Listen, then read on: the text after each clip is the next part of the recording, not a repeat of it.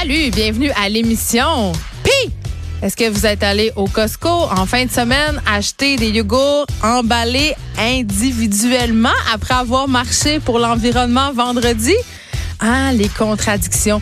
J'ai vu des walls sur Facebook se déchirer, des amis se chicaner, des membres d'une famille se déchirer parce que justement, euh, tout le monde parle de ces fameuses contradictions-là euh, par rapport à l'environnement. C'est le sophisme hein, par rapport à cette marche-là.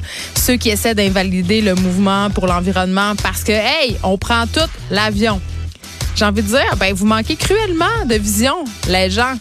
Euh, je pense que vendredi, écoute, on était 500 000. Je dis on, mais on exclut vraiment la personne qui parle en ce moment puisque j'étais à ce micro euh, en train de suivre pour vous qu'est-ce qui se passait là-bas. Mais bref, il y avait 500 000 personnes. Si vous avez vu les photos circuler sur les médias sociaux, c'était littéralement une mer de monde. La population a envoyé un message clair.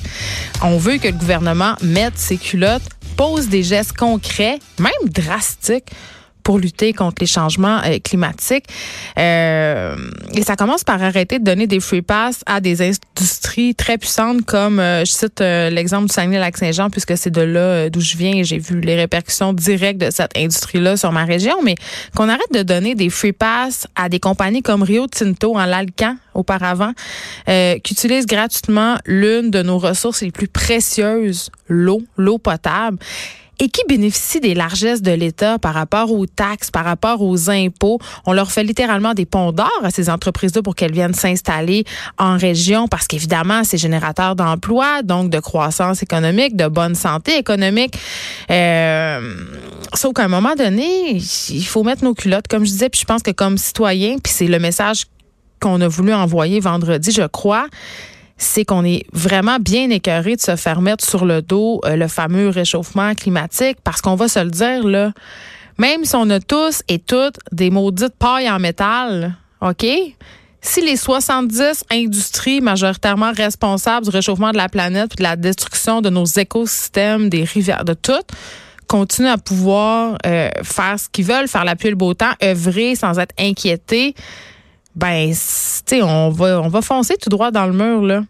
C'est pour ça, à mon sens, que la marche de vendredi est importante. Pas parce qu'on n'a pas, pas parce qu'on n'a pas de paradoxe, pas parce qu'on est parfait, pas parce qu'on ne prendra plus jamais l'avion. Le problème est plus grand que ça. C'est pour témoigner du ras-le-bol généralisé puis du sentiment d'impuissance globale qu'on ressent euh, par rapport à des rapports scientifiques de plus en plus alarmants. C'est un message clair que la population a décidé d'envoyer à nos gouvernements. Faites quelque chose. Et évidemment, euh, les, les gouvernements sont intéressés par les votes et on sait que l'un des sujets qui concerne vraiment beaucoup la tranche jeune de l'électorat, ben c'est la question environnementale. Donc, s'ils veulent aller chercher des votes, s'ils veulent faire sortir les jeunes voter aussi, il va falloir que cette question-là soit au centre des préoccupations du prochain gouvernement. Voilà. Pamela Dumont est là aujourd'hui avec sa chronique en isme. Mais là, on va parler de capacitisme. Euh, ça, le capacitisme, je vous le dis tout de suite, là, ça a l'air bien lourd, mais c'est la discrimination contre les personnes qui vivent un handicap. Une autre affaire, vous allez me dire? Ben oui, une autre affaire. On va parler avec Pamela Dumont. Sérieux, là, moi aussi, je trouve que ça s'en vient un peu intense, là. Euh, le classisme, le capacitisme, le spécisme, c'est tous les mots en isme. Mais en même temps, c'est pour ça qu'elle est là. C'est pour qu'on dédramatise tous ces mots en isme-là, qu'on arrête de voir ça comme, justement, on peut plus rien faire, on peut plus rien dire, puis qu'on se pose un petit peu des questions euh, sur nos préjugés, sur nos biais pour être des meilleures personnes, finalement, des meilleurs citoyens. L'ancien président du comité exécutif de la ville de Montréal, Franck Zampino, a été libéré de toute accusation de complot, de fraude, l'abus de confiance, tout, tout, ça, il a été libéré. On en avait un peu parlé avec euh, Félix Seguin l'autre fois, mais là, c'est vrai, c'est arrivé. Et on va jaser de ça avec Jean-Louis Fortin, qui est chef du bureau d'enquête, Journal de Montréal. Est-ce que vous avez encore confiance en notre système de justice quand on voit des cas comme celui euh, de Franck Zampino? On va se poser la question. Aussi, euh, on parle beaucoup d'éducation, d'école. Évidemment, c'est un sujet qui est au centre de mes préoccupations et de vos préoccupations aussi. Et là, j'apprenais que le Québec aurait le système scolaire le plus injuste du pays. Ça, c'est selon une analyse des données de l'Organisation de coopération et de développement économique. Là, on, connaît mieux sous le nom de l'OCDE. Euh, ça a été réalisé par le mouvement L'école ensemble. C'est quoi le problème avec notre école québécoise? On plombe même le reste du Canada. On va discuter de ça avec Stéphane Vigneault, qui est coordonnateur du mouvement L'école ensemble. Et là, évidemment, c'est les élections. Je pense qu'on est rendu à jour 19, quelque chose comme ça. Euh, et là, le euh, la plateforme du Parti libéral du Canada qui a été présentée hier promet beaucoup aux Canadiens, surtout aux Canadiens de la classe moyenne. On promet beaucoup, mais on prévoit de l'autre bord un déficit de 92 milliards de dollars. Et ça, évidemment, ça en fait sourciller plus d'un. On se demande aussi si miser sur la croissance économique pour pallier au déficit, c'est pas un peu risky business. Je discute de tout ça avec Steve Fortin, qui est blogueur au Journal de Montréal, au Journal de Québec. On va se demander, euh, il a promis quoi, en gros, notre beau Justin? Et puis, euh, est-ce que c'est réaliste ou pas? Hmm. Poser la question, c'est y répondre. 70% des élèves en maternelle 4 ans viendraient des garderies. Ça, c'est selon un nouveau sondage qui a été réalisé par la Fédération des commissions scolaires du Québec. Bon, évidemment, la Fédération a un agenda, c'est clair, mais quand même, on est loin de ce qui avait été promis par la CAQ au départ. On aura la députée euh, libérale de Saint-Laurent et porte-parole euh, de l'opposition officielle en matière d'éducation et d'enseignement supérieur, Mme Marois Risky. Avec moi en studio, on va débattre de la pertinence des maternelles 4 ans. Est-ce qu'on est en train de changer 4,30 sous pour une pièce? C'est la question qu'on va se poser. Et là, euh, gros revirement, euh, ben gros revirement. On s'en attendait. On sait euh, l'industrie du commerce au détail va mal. Il y a beaucoup de magasins qui ont pignon sur rue qui ferment. Et là, il y a la chaîne de vêtements très populaire Forever 21 qui va fermer 350 magasins dans le monde. Et cela comprend tous ces établissements Donc, il n'y en aura plus de Forever 21 au Canada. Euh, est-ce que c'est un signe que l'industrie du fast fashion, donc la mode rapide, est-ce que c'est un signe que la mode rapide bat de l'aile? Est-ce que l'entreprise est mal gérée? Est-ce que c'est juste aussi la fin du commerce au détail? J'ai beaucoup de questions et je vais les poser à Benoît Duguay, qui est professeur titulaire à l'École des sciences de la gestion de l'UCAM. Parce que, évidemment, Forever 21, c'est, pas le premier. Il y en a eu beaucoup des fermetures. On pense à Gap, euh, on pense à Mex. Euh, plein, plein de boutiques vont mal. Ici, Jacob a fermé ses portes. Donc, vraiment, là, il se passe quelque chose dans, dans le monde de la mode et dans le monde du commerce au détail en particulier.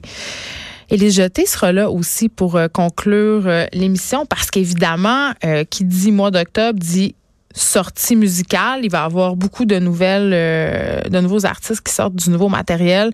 Elle va nous faire entendre, elle va nous en faire entendre pas mal, donc j'ai hâte.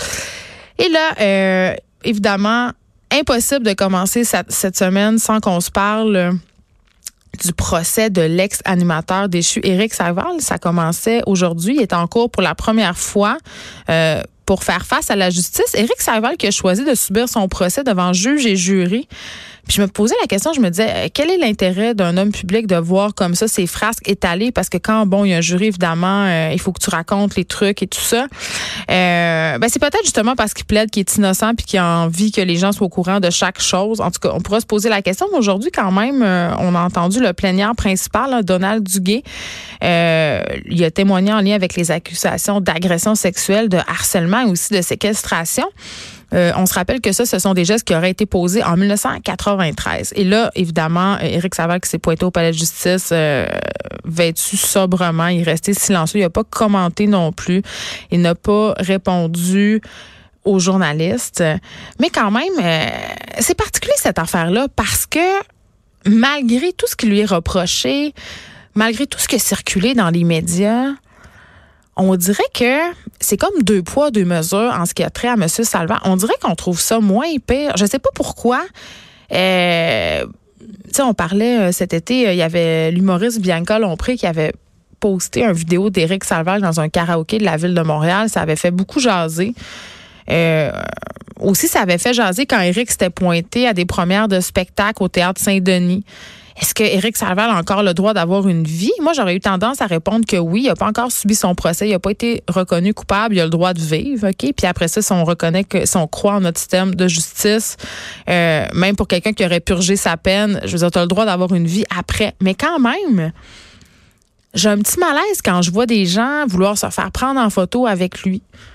J'ai un petit malaise quand je vois Éric prendre des selfies avec des madames. Euh, je sais pas. Puis, puis là, on jase, là. Puis peut-être j'ai pas raison, mais on dirait que c'est parce que c'est un homme qui a agressé un homme. Des hommes, c'est moins grave. On dirait que c'est parce est-ce que c'est parce qu'il est gay? on dirait qu'on trouve ça moins pire. On dirait que c'est comme pas des vraies agressions. Moi, j'ai même entendu, puis j'ai été troublée de ça dans une discussion de souper. On soupait avec des amis. Et puis, un, de mes amis euh, qui est gay, parce que c'est important dans l'histoire que je le souligne, on parlait de ça. On parlait de l'affaire Saïva. Puis il disait, écoute, moi, je m'entraînais dans le même gym que lui. Puis euh, il y a eu plusieurs incidents. Et là, je ne vais pas raconter les incidents parce que ça, ça fait partie de la vie privée de mon ami. Mais quand même, euh, les gens du gym ont été témoins d'incidents problématiques. Et cette personne-là le défendait en disant, mais c'est un peu dans la culture gay, la culture des saunas. Euh, c'est un peu dans la culture gay de, de, show-off, c'est-à-dire de montrer son pénis, de d'être très entreprenant.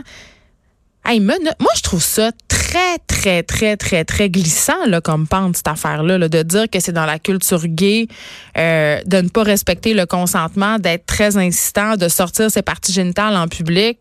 Je veux dire, OK, peut-être que ça fait partie d'une certaine culture gay, mais dans un sauna, dans un sauna gay, il y a un pacte implicite qui est pas vraiment le même qu'un gym, qu'une salle de réunion, tu sais, ou un autre lieu qui est pas un sauna gay où on va carrément là pour avoir des relations sexuelles, ça c'est clair. Donc je sais pas, j'ai tout le temps un petit malaise et je j'ai vraiment l'impression qu'Éric Saval va finir à tout le monde en parle à brailler à dire ah j'ai fait une thérapie, j'avais un problème, maintenant c'est réglé et qu'on va le réaccueillir dans le giron artistique sans aucun sans aucun problème. Je, je sais pas, j'ai vraiment cette impression-là et j'ai un gros malaise avec ce deux poids deux mesures dont fait l'objet Éric Savard. Si on compare ça, mettons, à Gilbert Rozon, là, qui est honni du public, qui est détesté. Les, je veux dire, jamais on pourrait penser que Gilbert pourrait se repointer un jour publiquement. Mais Éric Savard, lui, OK, c'est correct. Il n'y a pas de problème. Il est tellement fin. Puis en plus, il est gay, dans la culture gay, d'agresser des gens. Ben, écoute je veux qu'on se parle de la chronique euh, de Sophie Durocher sur la sortie prochaine du film Le Joker. OK, le film Le Joker est très, très attendu dans les cinémas. Ça sort ici le 4 octobre. Euh, c'est pas un secret pour personne. Là, je suis pas souvent d'accord avec Sophie Durocher. Mais là, je, trouve ça important de dire que je, suis très d'accord, OK? Parce que autour de ce film-là, donc la sortie euh, des bandes annonces euh, et tout ça, il y a vraiment une discussion complètement, en tout cas moi que je trouve surréaliste, à propos du personnage du Joker, à propos de la sortie de ce film-là, à propos de la violence au cinéma qui déboucherait supposément en violence dans la vraie vie. Et là, euh, Sophie, évidemment, chronique là-dessus. Et là, bon, euh, on parle du réalisateur, euh, Todd Phillips, qui dit, écoutez, là, il est tanné d'entendre déjà les critiques qualifier son film de dangereux parce que, bon, euh, le Joker, c'est un personnage, puis c'est pour ça qu'on l'aime, le Joker. C'est, c'est un personnage qui est inquiétant, qui est dangereux, qui, qui, qui, qui est psychotique. Il fait vraiment peur. Et là, évidemment, euh, il y a plusieurs journalistes qui se sont énervés le poil des jambes et qui, là, crient quasiment à la censure, s'inquiètent justement de la glorification de cette violence-là. Euh, il y a même un critique du Time qui a dit euh, que le personnage du Joker serait un, porte-parole parfait pour les incels je veux dire, je, sais pas, mais moi, euh, je trouve quand même que c'est une pente dangereuse quand on commence à mélanger réalité et fiction. La police de Los Angeles, quand même, c'est sérieux, là, a annoncé vendredi qu'elle allait augmenter sa présence autour des cinémas qui vont projeter la semaine prochaine le film.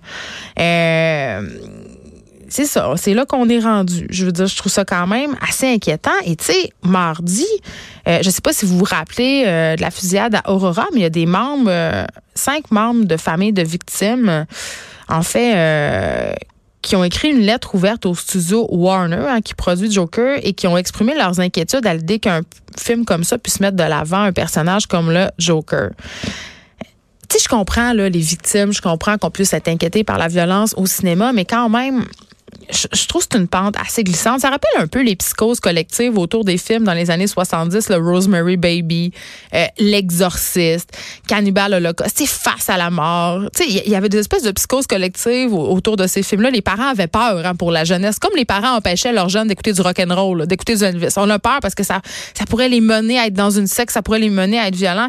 Et plus près nous, on a eu toute cette polémique autour du livre Ansel et Gretel. vous vous souvenez, l'auteur a été accusé de production, possession de pornographie juvénile, euh, alors que c'était, on parlait ici d'une œuvre de fiction et que c'était dans un livre là. Et, là, moi, ça me fait peur, ça me fait peur. C'est pas la responsabilité du créateur de faire des personnages socialement acceptables. Je veux dire de tout temps l'art a été là pour exposer les côtés les plus sombres de l'humain. Et je suis vraiment très, très inquiète quand l'escouade de la moralité se mêle de ce qui est acceptable ou pas de montrer dans un film. Et là, je parle pas d'une production comme On Plan tu ce film qui était anti-choix, qu'on a passé au cinéma Gouzeau, qui, a fait l'objet d'une polémique sans nom, euh, ce livre-là, euh, ce film-là, pardon, un plan a clairement un agenda politique. Il est anti-choix, il a été financé par des groupes anti-choix, il a été créé pour une fonction. Là, je parle de films, d'œuvres de fiction, d'histoires, de livres, de séries télé où on met en scène des monstres, des pas. C'est très différent. Et je pense que c'est très, très, très dangereux quand on n'est plus capable de faire la distinction entre une œuvre d'art et entre la vraie vie. Et je le répète, il n'y a aucune étude qui a prouvé que la musique, les films, la TV pouvaient pousser quelqu'un à devenir violent. C'est sûr, plusieurs tueurs de masse capotent sur OK, certains jeux vidéo, glorifient certains personnages de films, mais ces gens-là, il y avait déjà ça en eux. C'est pas l'œuvre qui a créé ça. Peut-être que ça a le problème. Mais en même temps, est-ce qu'on va s'empêcher d'écrire pour des illuminés? Moi, je trouve ça très dommage. Et je pense que je vais utiliser le mot censure. J'espère qu'on s'en va pas dans une censure euh, de l'esprit des créateurs parce que ça serait vraiment très dommage.